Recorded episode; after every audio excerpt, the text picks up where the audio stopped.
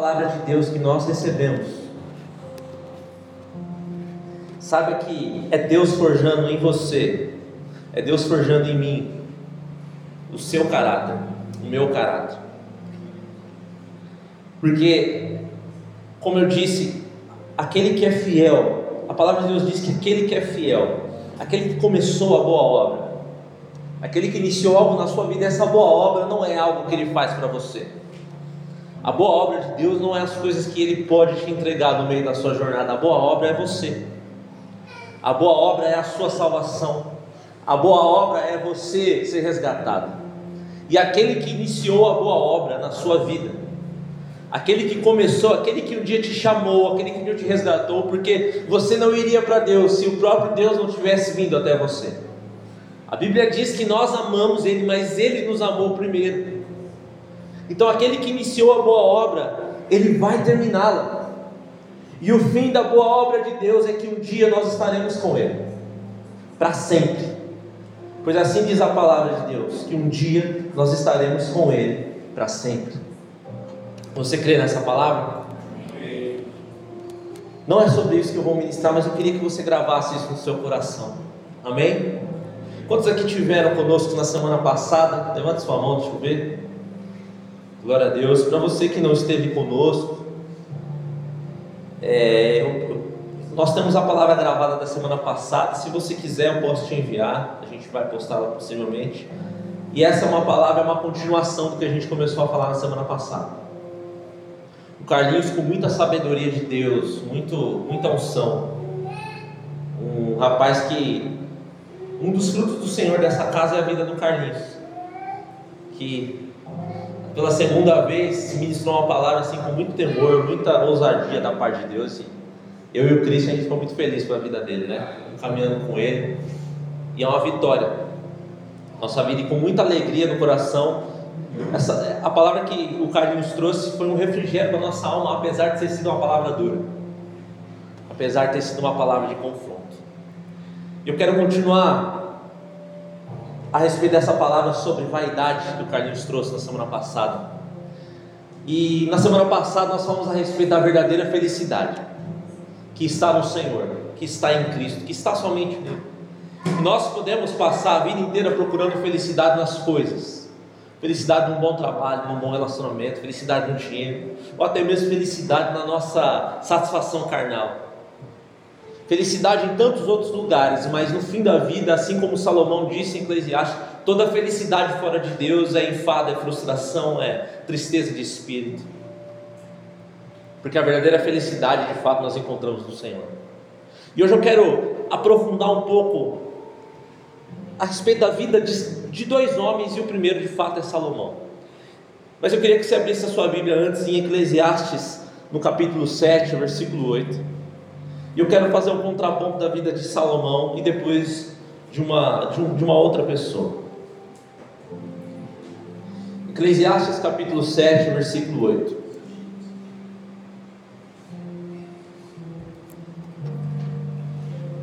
O que, parece que a água que a gente toma aqui é mais gostosa? Vocês ficam com morrendo de sede quando a gente toma água aqui, né? É gostosa, sabe? Eclesiastes 7, 8. Diz assim, nós vamos ler só a metade do versículo.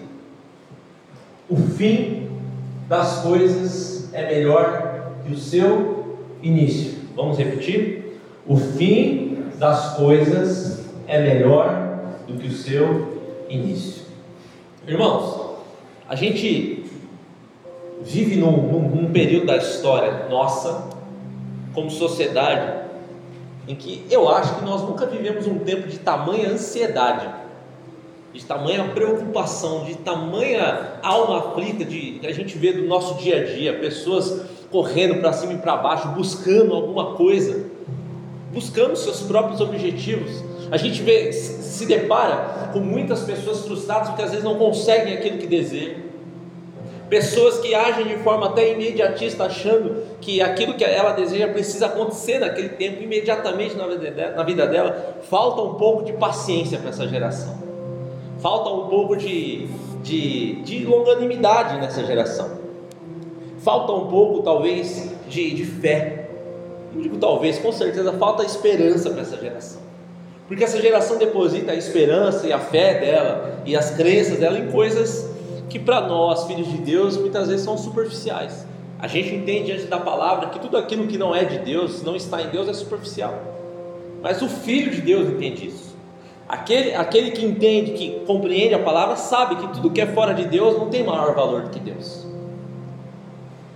O problema é que a gente vive essa realidade de ansiedade, de frustração, dentro da casa de Deus, dentro da igreja, dentro do corpo de Cristo. Muitas vezes frustrados porque ah, nós achamos que Deus precisa necessariamente resolver fazer coisas para nós no nosso tempo.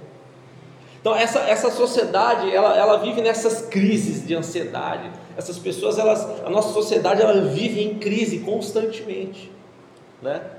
Achando de que de que é, essa ansiedade toda, é, essa crise que ela vive, ela de certa forma um dia vai ser solucionada com aquilo que ela deseja. E na verdade é quanto mais nós temos, nós como seres humanos, mais nós desejamos, mais nós queremos. Existe no velho homem em nós uma insatisfação com aquilo que nós recebemos. Né? Não sei se provavelmente você já pensou isso. Eu pensei, eu sou um pecador miserável, tá? Às vezes a gente trabalha num lugar, recebe um salário, daqui a pouco recebe um aumento.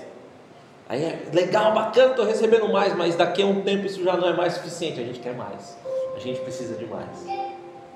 Isso é só um exemplo, um modelo. A gente está satisfeito com algo, daqui a pouco aquilo já não satisfaz mais a nossa alma, os nossos desejos, a gente precisa querer sempre mais alguma coisa. E muitas vezes a gente começa bem os nossos projetos, não é verdade? Até aquela dieta que você acha que você começa a fazer, ou fazer a dieta segunda-feira, você começa, vai bem, daqui a pouco você já toma Coca-Cola. O Carlinhos ama fazer dieta. O Carlinhos adora fazer dieta. Academia. Aquelas promessas que você faz no começo do ano, não, esse ano, esse ano eu vou ser fitness, né? Começa bem, daqui dois meses já a preguiça já toma conta. Porque a gente começa bem as coisas. A gente começa empolgado, a gente tem aquela empolgação inicial das coisas. Vamos começar um projeto novo, vamos trazendo para a nossa realidade. Vamos começar um projeto novo da igreja um dia específico para a gente orar, e vem 30, 40, 50 pessoas, mas vai passando o tempo, daqui a pouco cai para 20, para 10, aí sobram sempre os mesmos. Por quê? Porque a gente começa muito bem as coisas. A gente tem um, a gente tem uma empolgação inicial muito forte. Mas a Bíblia está dizendo para nós que não é melhor começar algo, mas é melhor o fim. Está dando uma microfonia que eu vou desligar o retorno. Pronto. É melhor terminar as coisas, é melhor como termina. E a jornada do cristão, ela é de fato assim. Quantas e quantas vezes a gente vê o início de uma jornada muito boa, uma pessoa fervorosa, mas quantos de nós conhecemos pessoas que durante anos estavam firmes em Deus, mas daqui a pouco já não é mais aquilo, elas decidiram abandonar e entrar em apostasia com o Senhor. Começou bem, a jornada foi bem, mas em um momento dessa jornada a pessoa já viu que aquilo já não completava, entre aspas, a vida dela, ela quis completar a sua vida de outra forma. Então a Bíblia está dizendo que vai ser melhor quando você termina. Você quer um exemplo de alguém que terminou bem a sua vida? O ladrão da cruz terminou muito bem a sua vida. Até aquele momento ele era um ladrão, condenado justamente porque ele era um ladrão. E estava não apenas condenado a uma morte física, mas estava condenado ao inferno. Mas quando ele reconhece Jesus na cruz, eu já vou entrar na palavra só para a gente dar uma introdução. Quando ele reconhece Jesus na cruz, no final da vida dele, Jesus fala para ele: ainda hoje estarás comigo no paraíso. Não se tratou da jornada dele até ali, mas se tratou de um fim. E ele terminou muito bem, apesar de ter começado muito mal. E eu quero dar esse exemplo de uma pessoa que começou muito bem, que tinha tudo para dar certo, mas terminou a sua vida muito mal. Eclesiastes é um livro, muitos eruditos acreditam que esse livro foi escrito por Salomão, até por conta da linguagem de algumas referências que esse livro dá. Não vou te dar a referência teológica agora, agora para a gente não perder tempo. E Salomão, sendo o autor do livro de Eclesiastes, ele escreve esse livro para falar das suas experiências ruins e para mostrar que a vida longe de Deus, a vida quando ela é colocada em suas vaidades, ela termina com toda a frustração e decadência que Salomão terminou. Eu procurei o sinônimo dessa palavra vaidade no dicionário, né, o significado, e eu achei um significado semelhante em muitos dicionários. Eu separei algumas coisas muito interessantes sobre a vaidade. O que é a vaidade? É uma característica daquilo que é vão, daquilo que é inútil, que não possui conteúdo e se baseia numa aparência falsa e mentirosa.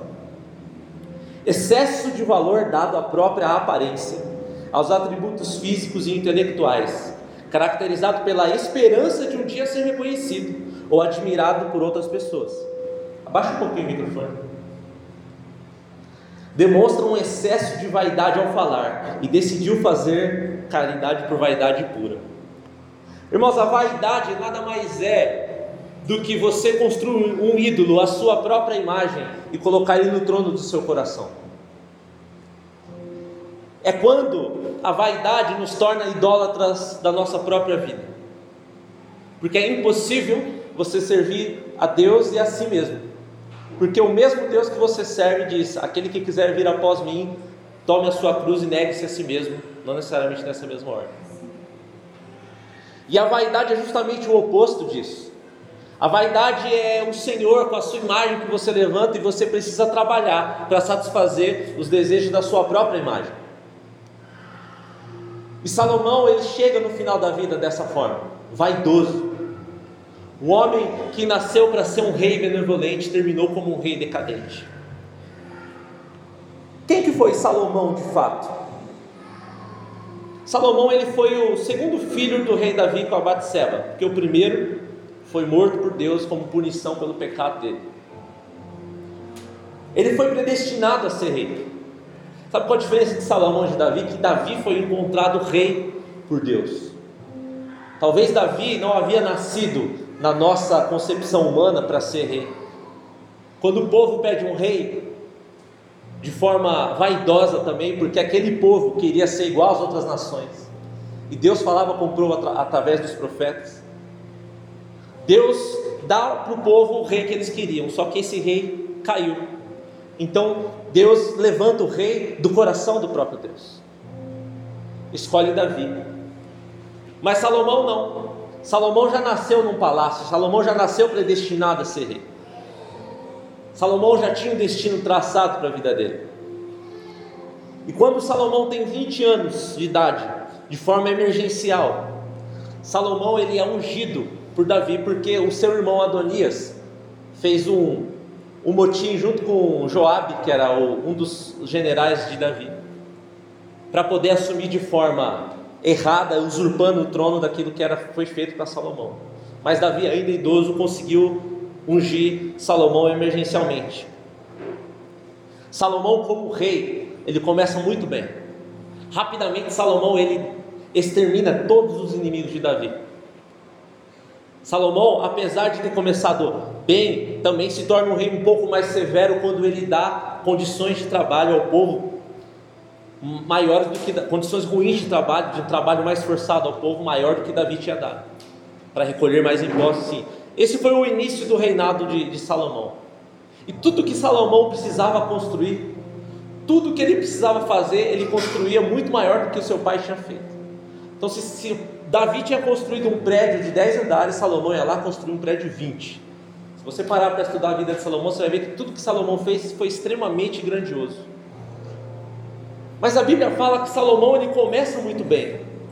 Quando Salomão ele constrói o templo, algo que Davi não pôde fazer porque Davi era um homem de guerra, a Bíblia diz que Deus não não deu a Davi a oportunidade, não queria que ele construísse porque as mãos de Davi estavam sujas de sangue, porque ele era um guerreiro. Salomão então constrói um templo, e quando ele vai consagrar esse templo, Salomão faz algo que nunca ninguém fez na história, desde o início até o fim da Bíblia. Salomão ele decide fazer um sacrifício para consagrar junto ao povo, e esse sacrifício que Salomão ofereceu foi exatamente de 20 mil bois e 120 mil ovelhas para consagrar aquele lugar. E você sabe que isso parece ser um negócio rápido, né? Entra um boi, mata, entra uma ovelha, mata, mas todo o sacrifício levava um tempo para fazer. Porque esse sacrifício, ele precisava matar o boi, escoar todo o sangue dele, queimar a carne, Então esse sacrifício estava feito, era um sacrifício. E Salomão fez esse, todos esses sacrifícios para o Senhor. Engraçado que quando Salomão nasce, ele, ele ganha um nome de Geditias. E esse nome significa o amado do Senhor. Você vê que Salomão começou a sua vida, o seu reinado muito bem. E depois desse sacrifício, a primeira vez que Deus aparece para ele, Deus fala para ele: Pode me pedir o que você quiser. Já pensou Deus aparecer para você e falar assim: Pode me pedir o que você quiser. O que, que nós pediríamos para Deus? No seu coração, você sabe o que você pediria para Deus. Mas Salomão ele olha para Deus e fala assim: Deus, eu quero ser um homem sábio que consiga discernir aquilo que é bom e aquilo que é ruim. E aí Deus dá para Salomão a sabedoria que ele pediu. E a Bíblia fala que Salomão ele foi o homem mais sábio que existiu. E além da sabedoria, Deus deu para ele também todas as riquezas. Deus falou: Eu vou dar algo que você não pediu, que você, você foi um homem que não foi ganancioso. Você pediu sabedoria, e além da sabedoria, eu vou te dar todas as riquezas. Além de ser um homem mais sábio, Salomão foi um homem de maior sucesso, o homem mais rico que existiu e o homem de maior influência naquela época. E aí a primeira prova de sabedoria de Salomão foi quando duas mães, duas prostitutas, chegam diante de, de Salomão com um filho, vocês já ouviram essa história, brigando para saber quem era a mãe daquele filho. Isso é muito interessante. E Salomão fala assim: vamos fazer uma coisa com essa criança, vamos cortá-la no meio. E aí cada um fica com metade de um filho. E aí uma da, a mãe desesperada, verdadeira, não, não, não, pode deixar o meu filho com ela. E aí Salomão fala, não, tira o filho dela e dá para essa mãe, que essa de fato é a verdadeira mãe. Então Salomão ele se torna um homem de fato sábio, amado, sempre amado por Deus. Um homem que nasceu para ser um, talvez o melhor rei que a Bíblia já teve. E durante a sua caminhada, Salomão ele começa muito bem. E se a gente fizesse um recorte dessa caminhada de Salomão, a gente terminaria com, com a vida de Salomão, ok, tranquilo. Salomão foi o homem que escreveu os provérbios. Não existe mais sabedoria na Bíblia do que o livro dos provérbios. No auge da vida dele, ele escreveu os provérbios. Você consegue compreender que Salomão ele tinha tudo para dar certo? Graças a Deus pela vida de Salomão até esse período, porque a sabedoria de Salomão nos alcançou até hoje. Nós podemos falar a respeito dele. O problema é que no meio da jornada, no meio do, da, da vida de Salomão, ele começou a se deixar levar pela sua vaidade. E eu queria voltar para o texto que o Carlinhos leu na semana passada. Queria que você abrisse em Eclesiastes 2.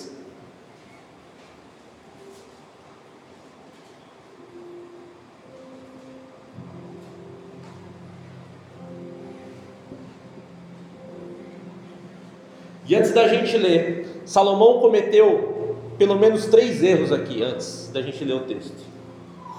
O primeiro erro de Salomão foi como um, um rei que ele deveria ser. Por quê? Porque Deus não permitia mais ele, como rei, sacrificar no monte. Era só para os sacerdotes fazer isso. Salomão começou a desobedecer a Deus naquilo que era um propósito de um rei. O segundo é que Salomão, nós vamos entrar nessa parte, ele se casa com mulheres de outros povos que não era permitido por Deus. Aliás, com muitas mulheres. E aí eu vou falar um negócio para você. Salomão não foi tão sábio, porque se uma mulher dá trabalho, imagina vida. Tô brincando.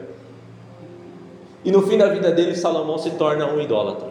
Agora, aquele mesmo homem que ofereceu um sacrifício para Deus, aquele mesmo homem que começou a sua vida bem, ele termina a vida desse jeito. Olha o que Salomão diz: Eu disse a mim mesmo: Venha, experimente a alegria, descubra as coisas boas da vida, mas isso também se revelou inútil.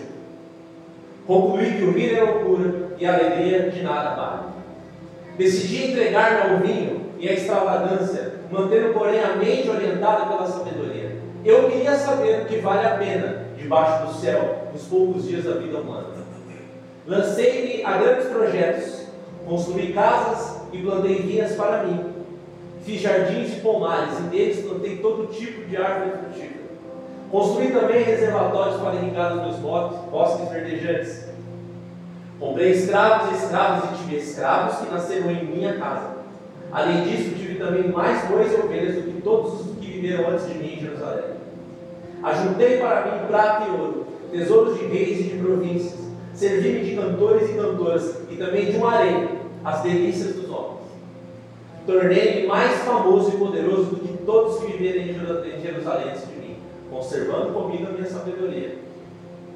Não me neguei nada de que os meus olhos desejaram. Não me recusei a dar prazer algum ao meu coração. Na verdade, eu me alegrei em todo o meu trabalho. Essa foi a recompensa de todo o meu esforço. Contudo, quando avaliei tudo que as minhas mãos haviam feito e o trabalho que eu tanto me esforçara para realizar, percebi que tudo foi inútil. Foi correr atrás do vento. Não há nenhum proveito do que se faz debaixo do sol. Então passei a refletir na sabedoria, na loucura e na insensatez. O que pode fazer o sucessor do rei, a não ser repetir o que já foi feito? Próximo. Percebi que a sabedoria é melhor que a insensatez, assim como a luz é melhor do que as trevas. O mesmo homem que pediu sabedoria para Deus e recebeu, e recebeu todas as riquezas, que estava predestinado para ser um rei, que tinha tudo na mão, foi o mesmo homem que começou a abrir concessões na sua vida. E você sabe o que é abrir concessões na sua vida? É quando você começa a negociar princípio. É quando você começa a negociar um dia que aquilo para a sua vida era correto diante de Deus, mas agora já não é tão mais certo assim. Até porque, na vaidade, quando a gente coloca o Deus na nossa imagem, no nosso coração, a gente precisa satisfazê-lo de alguma forma. E o humano, o ser humano, ele tem o seu coração inclinado para o mal, e todo o desejo do homem sempre vai ser inclinado para o mal. E o Evangelho é o desejo de Deus confrontando uma natureza caída, uma natureza que estava condenada. E todas as vezes que a gente começa a abrir concessões para aquilo que a gente tinha como princípio abrir mão de alguns princípios de Deus, abrir mão da nossa santidade, abrir mão da nossa moralidade. Ah, isso já não é tão mais errado assim. Quando a gente começa a colocar a nossa vaidade no centro do nosso coração, a gente começa a fazer com que a nossa jornada vá para um caminho que Deus não escolheu para nós. E a Bíblia diz que Salomão, diante de tudo aquilo que ele tinha, você vai ver em Eclesiastes Salomão dizendo que eu tinha condições eu tinha como fazer tudo aquilo que de fato eu queria e eu fiz. Quando eu quis ter as mulheres que eu quis, eu fiz. Quando eu quis construir coisas para mim, eu fiz. Quando eu precisava viver para mim, eu queria realizar todos os meus desejos com vinho, com a alegria desse, desse século, eu fui, eu fiz. Mas no final da vida, ele descobre que toda essa vontade humana nossa é insensatez é loucura. E de que a luz de fato ela é melhor do que as trevas. Agora eu quero dizer para você que você não precisa experimentar de tudo para entender que as trevas não são melhores do que a luz. Mas à medida que a gente dá uma brecha para uma concessão e começa a abrir mão de algumas coisas, não adianta depois a gente falar: por que, que a minha vida está tão difícil, eu já não consigo mais ser homem de Deus ou mulher de Deus que eu era antes, porque eu e você podemos estar abrindo concessões há muito tempo, achando que nós temos condições de sustentar em nós uma vida firme, que nós podemos, não, eu dou conta, não dá conta, não, irmão. Você não dá conta. Eu não dou conta. É por isso que nós temos um Salvador. Nós temos um Salvador porque eu e você não temos condições de nos salvar. E isso não se trata só a respeito de pecado, não, irmão. Isso se trata a respeito de coisas que a gente começa a colocar valor, mais do que valorizar a Deus. A gente perde noite de sono trabalhando muitas vezes. A gente se entrega muitas vezes a prazeres que até são legítimos. A gente devota a nossa vida muitas vezes em coisas que para nós é legítimo, é legítimo trabalhar, é legítimo ter alegria com a nossa família, é legítimo ter muitas coisas.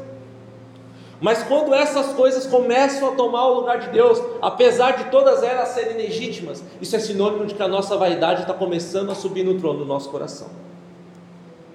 A gente vive numa sociedade que, além de ter toda essa ansiedade que eu falei no começo, além de ter todo esse, essa, esse desejo de eh, desenfreado, nós vivemos numa sociedade completamente exibicionista.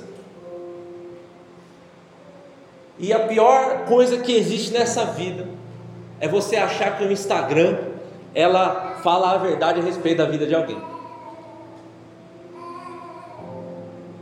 Porque essa sociedade ela gosta de se mostrar. Ela gosta de falar eu tenho o um melhor emprego. Eu sou um homem bem-sucedido. Eu tenho a melhor família. Eu sou feliz. Mas quando você vê a, a própria vaidade que a gente leu, ela é uma máscara daquilo que não é verdadeiro. A gente vive num anseio de satisfazer o nosso próprio ego, buscando coisas que Deus não quer tirar de você, mas Deus quer equilibrar na sua vida. Deus não quer que você entregue seu trabalho no irmão. Deus não quer que você abandone as coisas, não. Aliás, se tem uma coisa, uma mentira que a gente ouviu a vida inteira, é que Deus quer tudo seu. Não quer. Deus pede uma coisa para você: só uma coisa ele pede para você. Que, você sabe o que é? Alguém pode falar? Coração. Porque se Deus tiver o seu coração, Deus tem tudo que é seu. As coisas só têm legitimidade de fato na nossa vida em Deus. Quando o nosso coração é dele, por quê? Porque o dia que você precisar entregar algo seu, você não vai se esforçar para isso, porque o seu coração já é dele. Deixa eu te falar uma coisa, eu quero que você entenda isso no seu coração, não de maneira forçada. Você sabe uma das coisas que demonstram que o nosso coração está em Deus? De fato, é quando Deus toca no nosso dinheiro. É quando Deus toca na nossa segurança. Sabe que tem muita gente com dificuldade de ofertar, de dizimar? Eu não estou não tô falando isso para te repreender, não, longe disso, tá? Seja livre para fazer o que seu coração determinar. Sabe por que algumas pessoas têm dificuldade disso? Porque o coração não é do Senhor. Se o coração não é, o bolso também não vai ser. Sabe por que tem muita gente com dificuldade de orar pela vida do irmão? Porque o coração não é do Senhor. Porque se o coração fosse do Senhor, você saberia que você deveria amar o seu irmão em oração.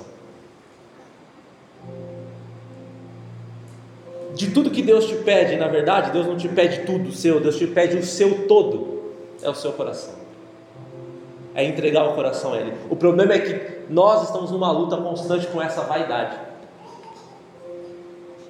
Porque na sanha de nos satisfazer, a gente destrona Deus no nosso coração. Irmãos, a gente ouve várias perguntas: como que eu deixo de fazer tal coisa? Ou como que eu consigo fa fazer tal coisa em Deus? Como que eu deixo de pecar? Como eu deixo? Deixando. Não dá para fazer um ritual aqui, não vou, agora você vai parar de pecar, vamos fazer uma roda de fogo aqui, você vai entrar, você vai parar. Não! O nosso pecado é a manifestação da nossa vaidade gritando: eu quero, eu desejo, eu preciso. E a gente continua dando alimento para ela. Para de alimentar a sua vaidade, que você vai parar de pecar. Para de alimentar a sua vaidade, que você vai parar de colocar outras coisas no lugar de Deus. Você vai parar de colocar a tua família no lugar de Deus, você vai parar de colocar o teu trabalho no lugar de Deus, você vai parar de colocar as tuas satisfações no lugar de Deus, o teu descanso no lugar de Deus. Para de alimentar a sua vaidade, que essas coisas vão ser resolvidas em você.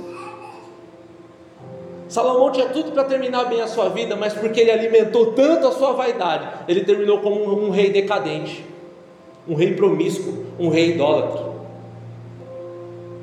Naquela época não havia assim tantos problemas com a poligamia. Mas Salomão começou a fazer isso de forma tão desenfreada e começando a trazer povos estrangeiros para dentro que Deus apareceu para ele e começou a repreender. Mas Salomão não parou. Deus visitou Salomão três vezes, duas vezes para dar o que ele pediu e a última vez para repreendê-lo, para corrigi-lo. Só que Salomão não ouviu. E à medida que essa vaidade tomou conta de Salomão, essas coisas foram entrando. À medida que ele foi se casando, se casando, e deixa eu te falar, Salomão nem desfrutava das mil mulheres. Tudo isso também era para uma demonstração de poder político para as outras nações. E muitas vezes, muitos casamentos naquela época era para demonstrar o seu poder político. Só que Salomão precisava satisfazer essas mulheres de alguma forma. E sabe como ele começou a satisfazer? A fazer culto pagão, a levantar imagens de idolatria a fazer tudo aquilo que Deus havia determinado para ele não fazer. O problema é que a gente pensa que a gente vai dar conta, mas à medida que a gente se deixa levar para a vaidade, a gente começa a levantar alguns ídolos, como Salomão fez. A gente começa a idolatrar algumas coisas, como Salomão fez.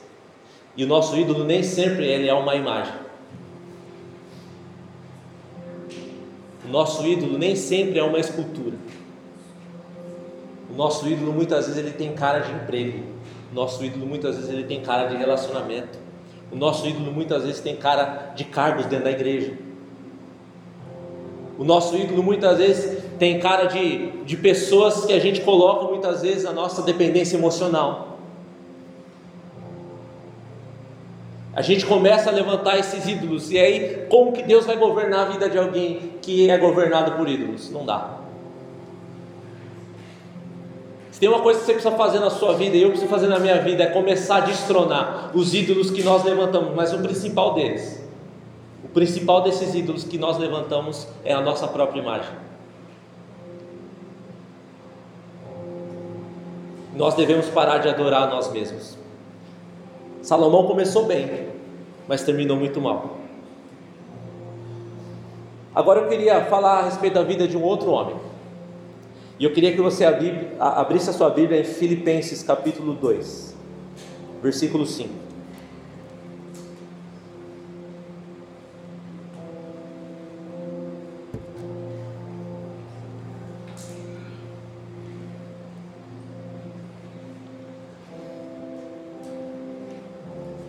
Filipenses 2,5 diz assim: Seja a atitude de vocês a mesma de Cristo Jesus. Em algumas traduções está escrito assim: de sorte que haja em vós o mesmo sentimento que também houve em Cristo Jesus. Próximo. Que, embora sendo Deus, não considerou que ser igual a Deus era algo que deveria apegar-se, mas esvaziou-se a si mesmo, vindo a ser servo, tornando-se semelhante aos homens, e sendo encontrado em forma humana, humilhou-se a si mesmo foi obediente até a morte e morte de cruz. Próximo. Por isso Deus o exaltou à mais alta posição e lhe deu o nome que está acima de todo nome, para que ao nome de Jesus se dobre todo o joelho dos céus, na terra e debaixo da terra. Amém? Obviamente não existe melhor modelo para falar a não ser de Cristo. E nós lemos aqui em Filipenses que Paulo, quando está falando para essa igreja, diz: precisa haver em você, no seu coração, o mesmo entendimento, o mesmo foco e o mesmo desejo de Cristo. E aí ele começa a detalhar como que de fato era esse desejo, esse sentimento. E ele começa dizendo que, sendo em forma de Deus, não teve por usurpação ser igual a Deus. Você sabe qual foi o primeiro ponto da vaidade? Onde começou a vaidade? Essa vaidade começou no Éden. A Bíblia diz que Deus havia feito o homem e a mulher a sua imagem, a sua semelhança. E você sabe como que a serpente enganou Eva? Se você comer desse fruto, você vai ser igual a Deus. Mas eles já eram iguais a Deus. E a vaidade vai sempre puxar para um lado de que eu preciso me encher daquilo que eu quero, daquilo que eu, do meu sucesso, da minha vida, eu preciso me encher disso. E a Bíblia diz que Deus não teve, Jesus não teve isso por usurpação, embora ele fosse um filho legítimo de Deus. Embora ele tivesse direitos, não tem ninguém que tivesse mais direitos do que o próprio Filho de Deus, santo, imaculado, de querer poder ser igual a Deus. Mas a Bíblia fala que ele se esvaziou de si mesmo, ele abriu mão daquilo que era legítimo daquilo que era dele, e se tornou em forma de servo, fazendo-se semelhante aos homens. Irmãos, o, o problema nosso não é abrir mão de pecar. Você sabe por quê? Porque abrir mão de pecar está errado comer, já de início. Pecado nós não renunciamos, não. Pecado nós deixamos, nós abandonamos. E às vezes a gente ouve, não, eu estou renunciando ao meu pecado, eu estou renunciando a mim. Não, não, você não está tá, é, renunciando nada, não. Quem renuncia, renuncia a coisas legítimas. Quem renuncia, renuncia a algo bom. Pecado a gente deixa. E Jesus, sendo Deus, se renunciou a essa forma de Deus para estar conosco como homem. E a Bíblia fala que ele se humilhou, sendo obediente até a morte e a morte de cruz. Um dos nossos grandes problemas no dia de hoje é nos botarmos em humilhação diante de Deus, porque afinal de contas nós temos muitos direitos. Porque afinal de contas, nossos direitos muitas vezes falam muito mais alto do que uma vida de devoção e humilhação ao Senhor. E essa vida de humilhação não é você ser humilhado como depreciado por Deus, mas é reconhecer, Deus, eu não posso me mover pela minha própria vontade, porque eu sei que se eu fizer isso, eu vou decair. Eu sei que se eu me mover pela minha própria vontade, o meu fim vai estar longe do Senhor. Mas a, nós nos tornamos muitas vezes seres tão arrogantes, tão presunçosos. Nós caminhamos tanto, não, não, é, eu tenho alguns direitos, eu tenho o direito de, de descansar, eu tenho o direito de, de, de, fazer tal coisa, eu tenho direito, eu tenho, ok, você tem todos os direitos da sua vida. Você tem todo o direito de ter uma família, você tem todo o direito de ter uma boa comunidade para congregar. Você tem todos os direitos. O problema é quando a gente começa a colocar esses direitos na frente de Deus e aí o lugar que a gente já congrega já não fica tão bom, porque a gente merece mais. As palavras que a gente ouve já não são tão boas, por quê? Porque eu me tornei uma pessoa muito sábia, eu sei demais. Ou que o meu irmãozinho mais simples falando algo para mim já também já não vale, por quê? Porque a minha sabedoria é incrível. Mas a exemplo de Jesus que age em nós o mesmo sentimento, nós possamos nos humilhar perante a face poderosa de Deus. Porque aquele que se humilha diante de Deus certamente está pronto para servir o seu irmão. Certamente está pronto para cuidar daquilo que é de Deus. Irmãos, a nossa falta de zelo com as coisas de Deus hoje, ela só é mais um indício de que nós somos muito vaidosos. E se tem um tipo de igreja que eu desejo construir junto com vocês, é uma igreja onde todos se responsabilizam pela comunidade. Você sabe o que, o que, que criou? Homens que se tornaram ídolos. O que, que criou? Homens que são tão comuns quanto eu e você, que se tornaram tão ídolos dos, dos cristãos. Ah, só serve se for ele. Não, a palavra dele é que é bom. Não, ele que é bom. Você sabe que foi a própria nossa insatisfação, a nossa própria idolatria que jogou na pessoa algo que a gente não pôde se humilhar, não pôde se desfazer. E a gente começa a colocar na, nas outras pessoas, não é ele, é fulano, é isso, se não for isso não tá bom, se não for dessa forma não é legal, é isso, é isso, quero isso, eu desejo, eu preciso, tal, tal, tal, até o ponto que nada mais é bom o suficiente para nós. A gente costuma dizer que quem é, é idólatra é aquele que adora imagem, mas a gente está adorando muitas vezes alguém com o microfone na mão.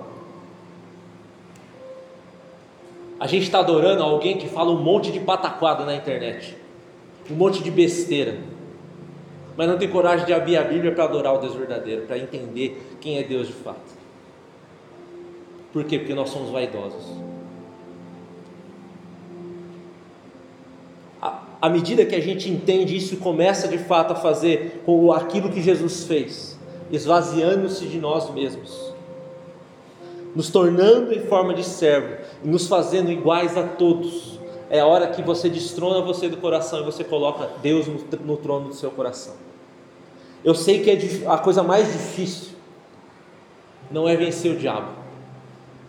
A coisa mais difícil é vencer você.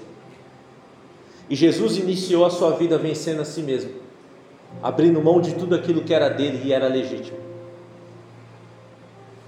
E Jesus, diferente de Salomão, Jesus não é que ele começa mal a vida dele moralmente, mas Jesus começa num lugar completamente simples. Jesus nasce num lugar, numa manjedoura cheia de animais. Jesus inicia a sua vida como uma criança sendo perseguido. Precisa fugir com os pais, os pais levando ele. Jesus viveu sua, uma parte da sua vida do seu ministério sendo perseguido, a, a ponto de quase ser apedrejado algumas vezes, e termina a sua vida morto numa cruz pendurado no madeiro, e em certo momento ali até abandonado por Deus, por conta do pecado que ele carregava. Mas quando um homem se humilha como Jesus fez, quando Jesus ele faz, ele obedece até a morte, até a morte de cruz Deus o exalta soberanamente. Ele dá um nome que está acima de todo nome, para que ao nome de Jesus todo, to, todo joelho se dobre, os que estão no céu, na terra e debaixo da terra, e toda língua confessa que Jesus Cristo é o Senhor, para a glória de Deus Pai. E apesar de toda a perseguição que Jesus sofreu, de toda a dor que sofreu, não é como ele começou, mas é como ele terminou.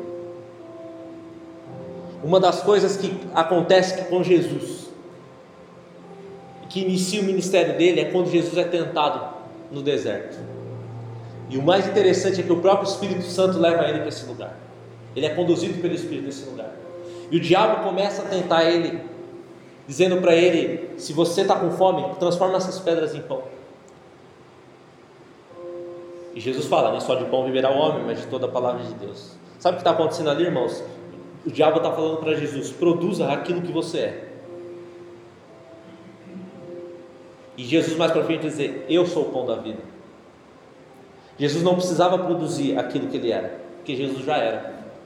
E às vezes a gente acha que o certo a nossa vida, o que é, são coisas que a gente produz, são coisas que a gente precisa fazer, que a gente precisa produzir, e a gente precisa fazer e fazer e fazer. Irmãos, isso dentro da igreja é o que mais acontece. Precisa fazer, precisa fazer, precisa fazer. E qual que é o nosso intuito em fazer, fazer, fazer, fazer e fazer? Em produzir, produzir, produzir, produzir. Se isso não tiver atrelado àquilo que você é, tudo aquilo que você produz é vazio. E aquilo que você é, a identidade que você tem, só tem um que pode te dar, que é Deus. Portanto, quando você se humilha, quando você destrona você do seu coração, quando você coloca Deus no lugar certo dele, que é no trono do nosso coração, você encontra quem você é de verdade. Porque nós só somos alguém, só somos alguma coisa quando nós somos encontrados nele. Eu, por mim mesmo, você por você mesmo, nós já estaríamos condenados. Por isso nós necessitamos de um Salvador. E por isso que eu desejo que no nosso coração, a partir de hoje, nós possamos destronar toda a nossa vaidade. Nós possamos abrir mão dos nossos desejos. Nós possamos abrir mão daquilo que também é legítimo. E nós possamos levar a nossa vida com muito mais zelo e seriedade do que nós temos conduzido até aqui mas vai começar destronando a nossa vaidade. Tem que começar destronando essa parte ruim da nossa vida.